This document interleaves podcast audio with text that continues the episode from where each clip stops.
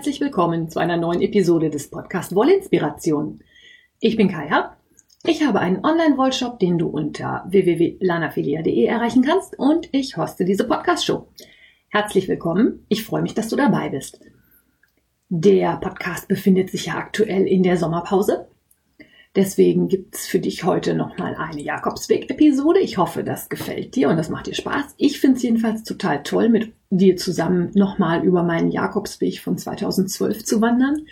Viele Dinge habe ich vergessen, aber ich habe während der ganzen Zeit Tagebuch geführt und kann deswegen ziemlich viel aus dem Gedächtnis und wenn ich das dann lese, kommt mir das dann alles wieder in den Sinn.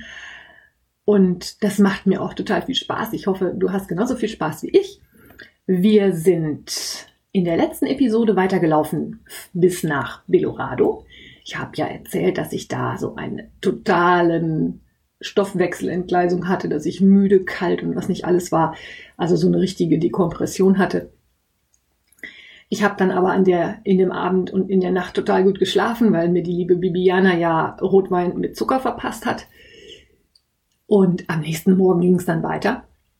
Und zwar war es so, dass der Plan war, nach ähm, Via Franca de Montes de Oca zu laufen. Die Montes de Oca sind irgendwie auf 1200 Meter Höhe, was so viel hieß wie, das war schon ein etwas größeres Abenteuer, denn, das erzähle ich dir gleich, da lag auch noch Schnee. Also, ich bin halt in Belorado morgens gegen 9 Uhr losgelaufen.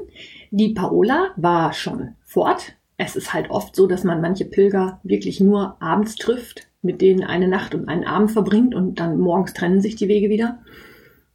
Das ist aber auch völlig okay, denn ich finde, den Jakobsweg sollte einfach auch jeder in seiner eigenen Geschwindigkeit gehen. Es macht überhaupt keinen Sinn, sich da von irgendwelchen Zwängen oder Gruppen oder ähnlichem ja, das Tempo diktieren zu lassen oder ähnliches, werde ich im Laufe der heutigen Episode sicherlich nochmal drauf zurückkommen. Da ist nämlich einiges gewesen, wo ich das selber auch gelernt habe.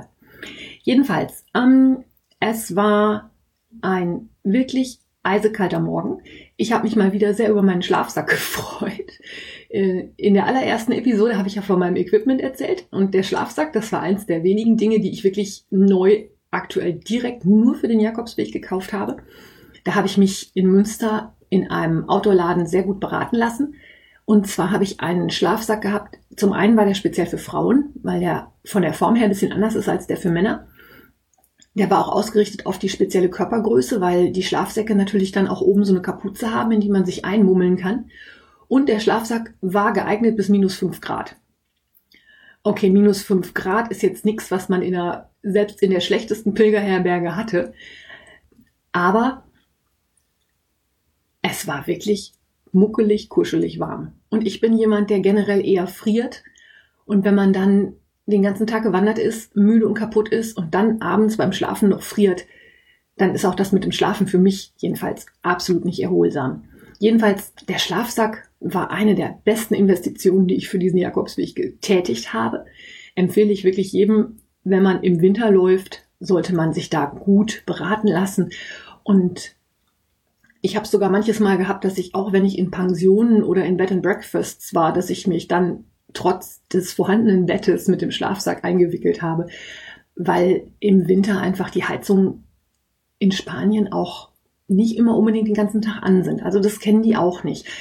Da wird sich dann eher etwas dicker angezogen und die Heizung läuft dann halt gerade in so Pilgerherbergen meistens erst abends ab sieben und dann bis um zehn und das war's dann. Das hilft natürlich nicht wirklich, dass es richtig muckelig warm wird. Naja, gut. Jedenfalls, also 22. Februar 2012, Mittwoch morgens 9 Uhr. Ich laufe los in Belorado.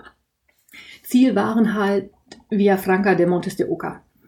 Die Montes de Oca, habe ich gerade schon gesagt, 1200 Meter Mittelgebirge, eine wunderschöne Gegend.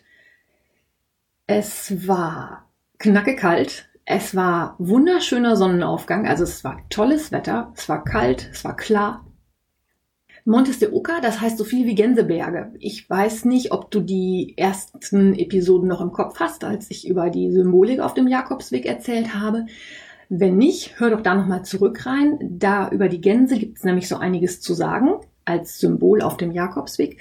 Und wer sich da mehr für interessiert, kann sich auch nochmal das Buch von Louis Charpentier angucken, Santiago de Compostela. Auch das Buch habe ich in einer der vorherigen Jakobsweg-Episoden empfohlen. Da geht's halt um die Symbolik auch auf dem Jakobsweg. Und diese Gänse, die in den verschiedensten Sprachversionen längs des Jakobswegs immer mal wieder vorkommen, kommen halt in den Gänsebergen auf jeden Fall nochmal vor. Also da waren sie mir wieder direkt bewusst über den Weg gelaufen. Nach dem Start um 9 Uhr in Belorado habe ich ähm, erstmal nach vier Kilometern in Tos Santos in einer ziemlich schmuddeligen Bar einen Kaffee getrunken. Das ist auch immer so eine Sache, wenn man in so eine Bar reingeht, dann kann man auch nochmal aufs Klo gehen. Mm. In kleinen Bars ist es absolut kein Thema, den Rucksack da mal in der Ecke stehen zu lassen. Wenn ich in größeren Gegenden war oder wenn in einer Bar viel los war oder ähnliches, da muss ich ganz ehrlich sagen, teilweise habe ich den Rucksack mit aufs Klo genommen oder wahlweise dann mich mal hingestellt und geguckt, wer da sonst noch so in der Bar rumsitzt und habe gesagt, ich gehe zur Toilette, kannst du mal bitte gerade einen Blick auf meinen Rucksack haben. Im Zweifelsfall kann man das auch bei dem Wirt der Bar oder bei dem Personal der Bar machen. Häufig sind aber auch genügend Leute da, die dann einfach mal ein Auge drauf haben. Es ist halt leider Gottes schon so, dass auch auf dem Jakobsweg vielen Leuten was geklaut wird. Man muss seine Sachen schon so ein bisschen im Auge behalten. Wenn man dann jemandem sagt, hab da mal ein Auge drauf, ist die Wahrscheinlichkeit, dass der Rucksack nachher weg ist, jedenfalls deutlich geringer, als wenn man einfach so eben mal weggeht. Der Weg ab Belorado ging halt mehr oder weniger schon stetig bergan. Ich habe zum Beispiel auch festgestellt, dass ich bergauf wirklich eine Laufschnecke bin. Also wenn ich einen Berg hochkraxeln muss, dann werde ich einfach nur stumpf langsam. Wenn es geradeaus geht oder auch bergunter, kann ich locker gut zügig ausschreiten. Bergauf mit dem Rucksack drauf war nicht so meins. Das wird sich auch im weiteren Weg noch zeigen. Also bergauf war nicht so meine Paradedisziplin. War aber halt so, der Weg geht halt nicht immer geradeaus. Und deswegen habe ich mir auch entsprechend die Zeit genommen, die ich brauchte. Und äh, kam dann anschließend nach weiteren zwölf Kilometern hinter Tos Santos am frühen Nachmittag in Villafranca de Montes de Oca an habe mich dort in einer Bar mit einem Bed and Breakfast einquartiert, habe da ein Zimmer gemietet, das mit einem Bad auf dem Gang verbunden war. Das kostete, glaube ich, irgendwie knapp 20 Euro. Und bin dann erstmal ins Dorf gegangen und habe da Viviana und Luis gleich wieder getroffen. Die beiden sind in der Traditionsherberge abgestiegen. Mir war nicht schon wieder nach Herberge. Ich hatte irgendwie auch mal Lust auf faul und Viviana hat mich dann irgendwann auch als Peregrina de Lujo bezeichnet, also als Luxuspilgerin.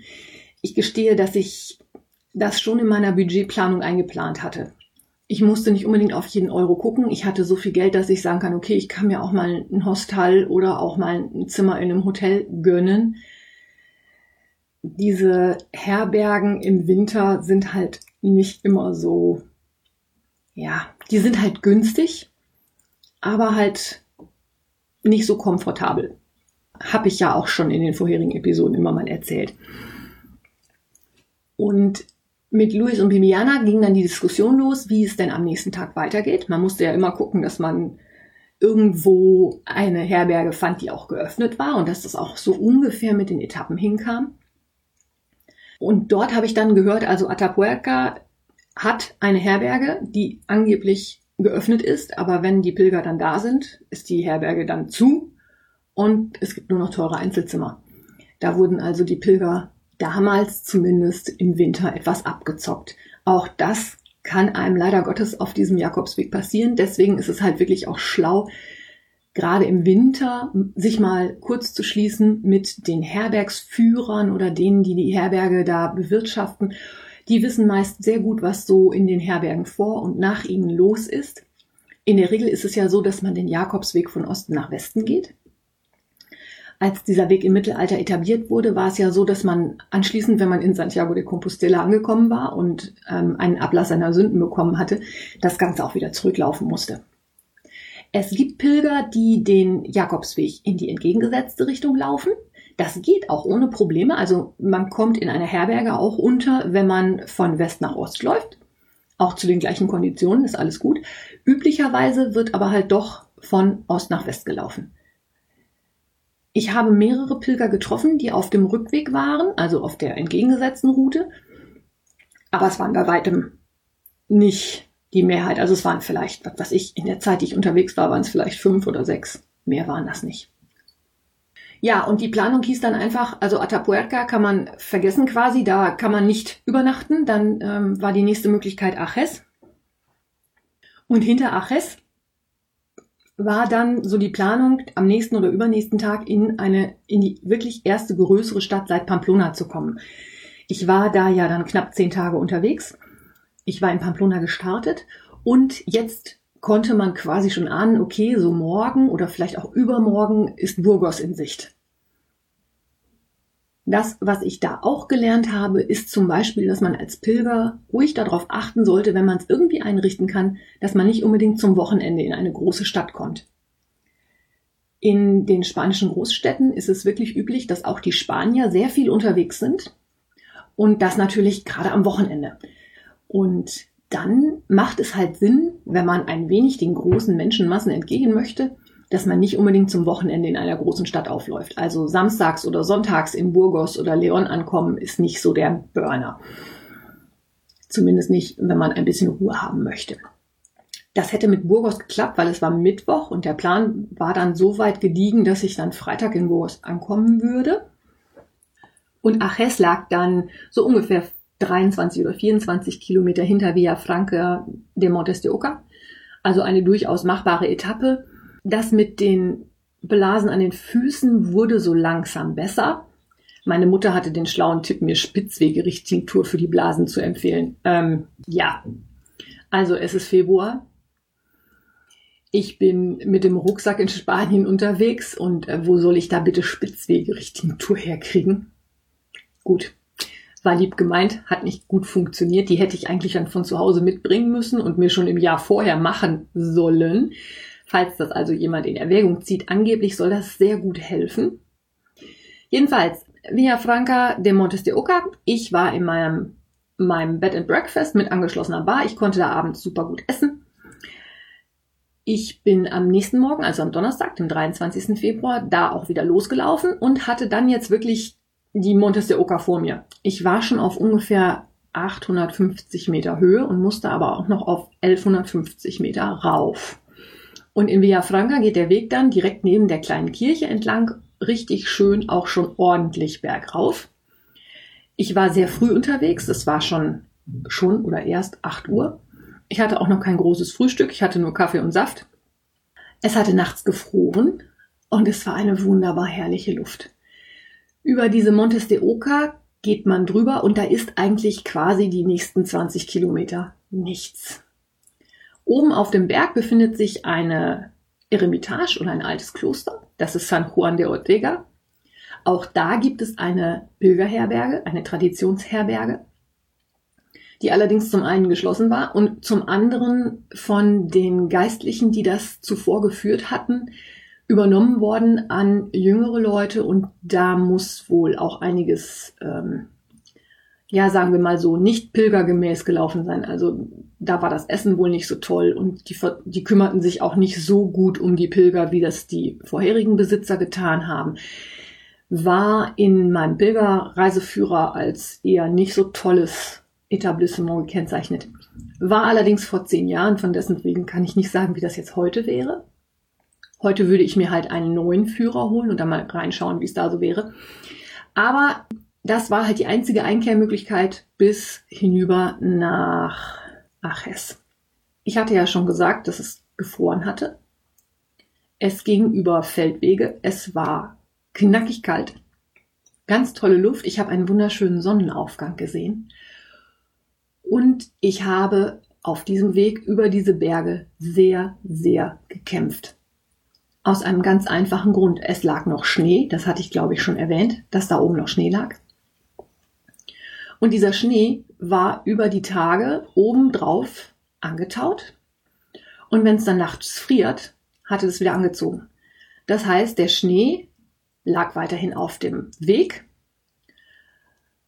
hatte obendrauf eine Eisschicht und man lief da drauf und brach erstmal so fünf Zentimeter ein. Das war mega anstrengend. Es ging bergauf. Ich hatte ja schon erwähnt, bergauf bin ich eher Schnecke. Auf diesen Feldwegen konnte man auch sehen, dass da Fahrzeuge gefahren waren. Ich weiß nicht, ob jetzt unbedingt Autos oder Traktoren oder ähnliches. Das heißt, es gab natürlich auch Spurinnen, in denen man hätte laufen können. Diese waren aber so verdichtet, dass das der reinste Eiskanal war. Ich hatte also die Wahl, entweder im Eiskanal oder durch den harschigen, angefrorenen Schnee, in dem man einbrach. Ich habe mich dann größtenteils für den harschigen Schnee entschieden. Das war zwar mühsam, aber ich hatte nicht so viel Angst, dass ich mich damit auf die Nase lege.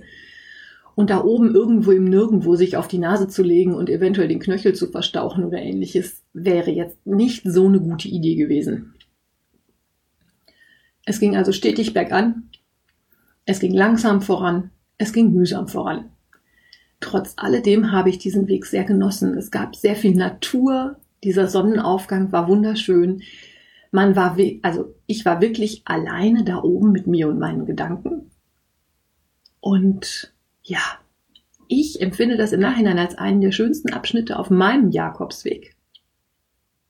Ja, und dann bin ich auf halbem Weg ungefähr einem Pilger aus Spanien begegnet. Ich habe vergessen, den Namen aufzuschreiben. Und zwar war das jemand, der wirklich den Jakobsweg in der entgegengesetzten Richtung lief, der mir dann allerdings erzählte, dass es hinter San Juan de Ortega mit dem Weg etwas besser werden würde. Da war ich ja schon ein bisschen beruhigt, denn dieses Schnee, harschig, Einbrechen und äh, alternativ Eiskanal in der Fahrtrinne bergab wäre nochmal ein Touch obendrauf gewesen. Ich habe in der Zeit wirklich bedauert, dass ich ohne irgendeinen Geh- oder Wanderstock unterwegs war, weil man sich mit sowas natürlich deutlich stabiler fortbewegen kann, weil man sich dann nochmal auf dem Stock abstützen kann. Im Prinzip ist es nicht das Problem. Das Problem für mich war aber, dass ich halt einen 8 Kilo Rucksack noch auf dem Rücken hatte und man sich deswegen auch mit dem Körperschwerpunkt ein bisschen vertan hat. Es war also ein bisschen schwierig, auch die Balance zu halten, aber trotz allem ein wunderschöner Abschnitt auf diesem Jakobsweg. Und als ich dann so gegen Mittag in San Juan de Ortega ankam, da war eine kleine Bar, die war auf jeden Fall schon geöffnet und es gab halt dieses alte Kloster mit der dazugehörigen Kirche. Dort habe ich mir einen Kaffee con Leche gegönnt, habe mich an dem offenen Kaminfeuer wunderbar aufgewärmt, habe den alten Hund bewundert, der dann ganz langsam und gemächlich aus der Bar nach draußen in die Sonne gegangen ist. Die Sonne hatte echt schon Kraft, deswegen äh, den Schnee antauen, das ging schon, aber auf fast 1200 Metern Höhe reichte es halt noch nicht, dass der Schnee sich dann davon gemacht hat. Und mit meinem gestärkten Kaffee im Gepäck habe ich mich dann aufgemacht hinunter nach Aches Das ging Gott sei Dank etwas besser als der Weg hinauf, weil es nicht so verschneit und verharscht war. Ich hatte ein bisschen Schwierigkeiten. Ich weiß nicht, ob du das kennst. Es gibt diese Viehgitter, die in die Straße eingelassen sind, damit das Vieh, das auf den einzelnen Abschnitten quasi frei weiden gelassen wird, damit die nicht über diese Straße kommen und damit in einem bestimmten Bereich bleiben. Das sind so Gitter, die in die Straße eingelassen sind und ähm, die sind natürlich an Stellen, an denen man rechts und links auch nicht vorbei kann, damit man halt, oder damit das Vieh halt wirklich nicht darüber weggeht. Da hatte ich meine Schwierigkeiten, da, ähm, ja, das war halt glatt, glitschig, rutschig, bisschen schwierig, habe ich aber auch gemeistert. Und bin in Aches angekommen und habe mich da in der städtischen Herberge einquartiert. Die hatten auch, wie ganz oft üblich, unten eine kleine Bar mit dabei. Und da ich zu dem Zeitpunkt die einzige Pilgerin war, die in der Herberge abgestiegen war, hat mich der Hospitalero nicht in den Schlafsaal verfrachtet, sondern in einen Nebenraum, wo zum Beispiel auch die Waschmaschine stand, weil dort nämlich ein Bett direkt an der Heizung stand. Das war mal wieder so ein Lichtblick, wo ich denke, boah, Heizung, kleiner Nebenraum, ich muss nicht in den riesen Schlafsaal, ich muss nicht frieren, ich hatte meinen Schlafsack dabei, ich konnte meine Wäsche waschen, das war ja auch immer so eine Sache. Wenn man die Gelegenheit hatte, musste man die mal eben ergreifen. Und das habe ich halt genutzt, habe eine große Wäsche gemacht, habe mit der mit dem Hospitalero auch nochmal gesprochen, der auch sagte, Atapuerca wäre alles geschlossen. Also dann war der Plan wirklich dann am nächsten Tag wirklich bis Burgos zu kommen. Die Frage, ob ich das schaffe, habe ich mir natürlich immer wieder gestellt. 23 Kilometer war da noch eine Distanz, bei der ich wegen der Blasen ein bisschen zusammengezuckt bin. Es blieb aber nicht dabei, dass ich die einzige Pilgerin in dieser Herberge blieb, denn gegen Abend trudelten Viviana und Louis ein. Die hatten sich in Montes de Oca nämlich total verlaufen. Ich hatte mich ja von den beiden verabschiedet, weil ich dachte, die wollten deutlich weiter. War auch deren Plan, aber weil sie sich verlaufen haben, haben sie es halt auch nur bis Aches geschafft. Und die hatten inzwischen Gesellschaft bekommen, und zwar Anna aus Avila. Die lief den Jakobsweg etappenweise. Die wollte am nächsten Tag nach Burgos weiter und von dort ihren Zug zurück nach Avila erwischen. Und mit dem Koreaner Baxa. Baxa war schon vorher mit Luis und Bibiana zusammengelaufen, hatte sich allerdings den Knöchel verstaucht, musste ein paar Tage pausieren und hatte jetzt die beiden wieder eingeholt. Es war also wirklich ein babylonisches Sprachgemisch. Baxa sprach nur Englisch, wir anderen halt auch Spanisch. Dann haben wir uns einen netten Abend zusammen gemacht und überlegt, ob und wie wir am nächsten Tag zusammen weitergehen könnten. Denn Bibiana und Luis hatten den Plan, dass sie sich vor Burgos in einen Bus setzen wollten. Es ist so, dass man in den einzelnen Pilgerführern natürlich immer lesen kann, wie die Strecke landschaftlich ist. Und da stand also explizit in mehreren verschiedenen Führern drin, dass der Weg nach Burgos hinein nicht unbedingt toll ist. Industriegebiete, stark befahrene Straßen, solche Sachen. Da ich ja immer noch mit meinen Füßen kämpfte, fand ich die Idee in dem Moment gar nicht schlecht und habe mich spontan entschlossen, dass wir dann am nächsten Tag zusammenlaufen. Ich habe allerdings diese Entscheidung dann doch ein wenig bedauert. Denn nachdem wir einen netten Abend miteinander verbracht haben und gegessen haben, fing die Diskussion, fing die Diskussion schon an, wann man denn am nächsten Tag loslaufen sollte, wann man denn dann aufstehen und frühstücken sollte. Und wenn man dann fünf Leute unter einen Hut kriegen muss, wird das einfach schon schwierig. Wenn man mit mehreren unterwegs ist, muss man immer irgendwelche Kompromisse eingehen. Man kann nicht sein eigenes Tempo laufen. Man muss sich immer irgendwie auf einem gleichen Niveau befinden, auch was die Geschwindigkeit angeht. Das habe ich am nächsten Tag auch gelernt. Erzähle ich dir gleich noch. Also Frühstück gab es um halb acht und die Diskussion, wann dann aufgestanden und losgelaufen werden musste, war mir schon dezent auf die Nerven gegangen.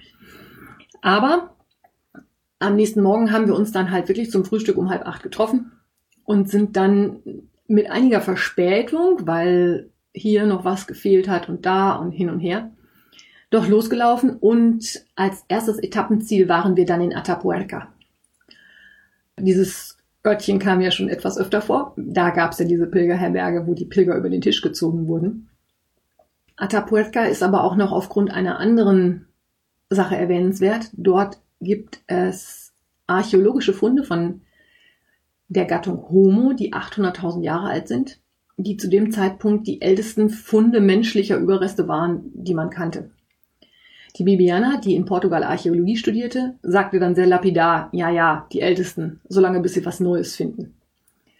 Wir sind also an diesem Besucherzentrum auch vorbeigegangen und haben uns da ein bisschen umgeschaut. Reingegangen sind wir nicht, weil es war noch so früh, dass es natürlich geschlossen war. Und der Weg führte weiter bergauf und man konnte wirklich merken, also ich und bergauf war nicht so der Hit und die anderen waren alle deutlich schneller als ich. Fand ich total ätzend. Ich habe mich da auch sehr unter Druck gesetzt gefühlt weil ich ja mit denen mit dem Bus mitfahren wollte, weil ich ja die Outfits von Burgos auch nicht so toll fand und weil mir ja auch die Füße so wehtaten. Äh, ja, hat mir nicht so gut gefallen. Ich, wie gesagt, habe mich da selber sehr unter Druck gesetzt oder unter Druck gesetzt gefühlt auch. Und war dann sehr froh, als es dann hieß, dass Viviana, Luis und Baxa sich eine Abkürzung suchen wollten, zu der ich dann absolut keine Lust hatte, weil die hatten sich ja gestern verlaufen. Anna und ich haben also entschieden, okay, wir bleiben auf dem normalen Jakobsweg. Damit hatte ich, ja, meine etwas abfällig als Renntruppe bezeichnete Gruppe erstmal wieder verlassen. Trotz allem, wir hatten jetzt den etwas weiteren Weg, waren dafür etwas langsamer unterwegs und haben uns dann in einem kleinen Dorf erstmal einen Kaffee gegönnt. Es war später Vormittag und die Bar, an deren Tür wir rüttelten, war geschlossen. Eigentlich wollten wir schon umkehren und weiterlaufen, wobei ich ehrlich gesagt mal wieder auf der Suche nach einem Klo war und das eigentlich nicht so toll fand. Haben dann aber wohl mit unserem Türrütteln den Inhaber der Bar irgendwo im Haus hat er das wohl gehört. Der kam dann angelaufen und hat dann extra für uns die Bar aufgemacht und hat uns einen Kaffee kredenzt. Sowas sind diese kleinen Geschichten am Rande des Jakobsweg, die ich persönlich einfach nur total schön finde. Es gibt echt immer wieder Menschen, die einem weiterhelfen. Man lernt auch ein wenig so das Vertrauen darauf, dass man schon das kriegt, was man braucht. Luis hat gesagt, es gibt so ein spanisches Sprichwort, das lautet, übersetzt ungefähr so viel wie der Jakobsweg gibt dir nicht das, was du willst, sondern das, was du brauchst. Also auf Spanisch, el camino te da lo que necesitas, no lo que quieres. Und das ist eine Erfahrung, die ich auch im weiteren Laufe des Weges immer wieder gemacht habe, weil es so viele Begegnungen gab, die eigentlich kein Zufall sein können. Ihr werdet du wirst, wenn wir am Ende des Jakobswegs ankommen, dich mit mir noch über die eine oder andere Begegnung mit Menschen, die ich eigentlich nie wieder zu sehen gedacht habe, du wirst du dich mit mir sehr darüber freuen, wundern und es fügt sich irgendwie immer alles. Dieses Vertrauen wächst mit dem Weg. Je weiter man geht, umso eher lernt man, ah, es wird sich schon irgendwie, irgendwas wird sich schon finden. Nach dem Kaffee in der Bar sind Anna und ich dann weitergegangen. Und zwar war es das Ziel, dass wir uns in Villa Fria mit Luis, Viviana und Baxa wieder treffen. Und dort kamen wir so gegen, ja, halb eins, viertel vor eins kamen wir da an. Und haben uns gerade überlegt, wie wir uns denn wohl wiederfinden. Wir hatten natürlich zwischenzeitlich die Handynummern ausgetauscht. Da kam schon eine SMS von Luis rein. Sie wären in der Bar vom Hotel Atlantico, glaube ich. Und dort haben wir uns dann wieder getroffen. Da war auch direkt die Bushaltestelle vor der Tür. Der Bus fuhr alle halbe Stunde. Und da hat sich Anna dann schon von uns verabschiedet, weil die nämlich ihren Zug in Burgos nach Avila bekommen musste. Auch das lernt man auf dem Jakobsweg. Es ist ein stetiges sich treffen, sich trennen, vielleicht auch sich wieder treffen, aber manche Menschen begegnet man einen Tag und dann sind die wieder weg. Die restliche Truppe hat erstmal Mittag gegessen. 13 Uhr ist ja für spanische Verhältnisse schon relativ früh. Und daran anschließend haben wir uns mit dem Bus aufgemacht ins Stadtzentrum von Burgos. Und was uns in Burgos passiert, das erzähle ich dir dann in der nächsten Jakobsweg-Episode, die dann irgendwann mal kommt. Wenn dir mein Podcast gefällt, freue ich mich, wenn du das weiter erzählst. Du kannst mir einen virtuellen Kaffee bei Kofi spendieren, der kostet 4 Euro. Den benutze ich dann, um meine laufenden Kosten für den Podcast zu decken. Du kannst auch bei mir in meinem Online-Wollshop einkaufen. Den findest du unter www.lanafilia.de. Wahlweise natürlich auch bei mir in Horstmar vor Ort einkaufen. Dazu machst du bitte einen Termin mit mir aus, schreibst mir eine E-Mail oder so. Alles andere, was du über mich wissen musst, findest du in den Show Notes. Und ich wünsche jetzt weiterhin einen angenehmen Sommer. Wir hören uns dann im September wieder, wenn die regulären Episoden des Podcast Wollinspiration wieder losgehen. Bis dahin, hab eine gute Zeit. Alles Liebe, deine Kaya.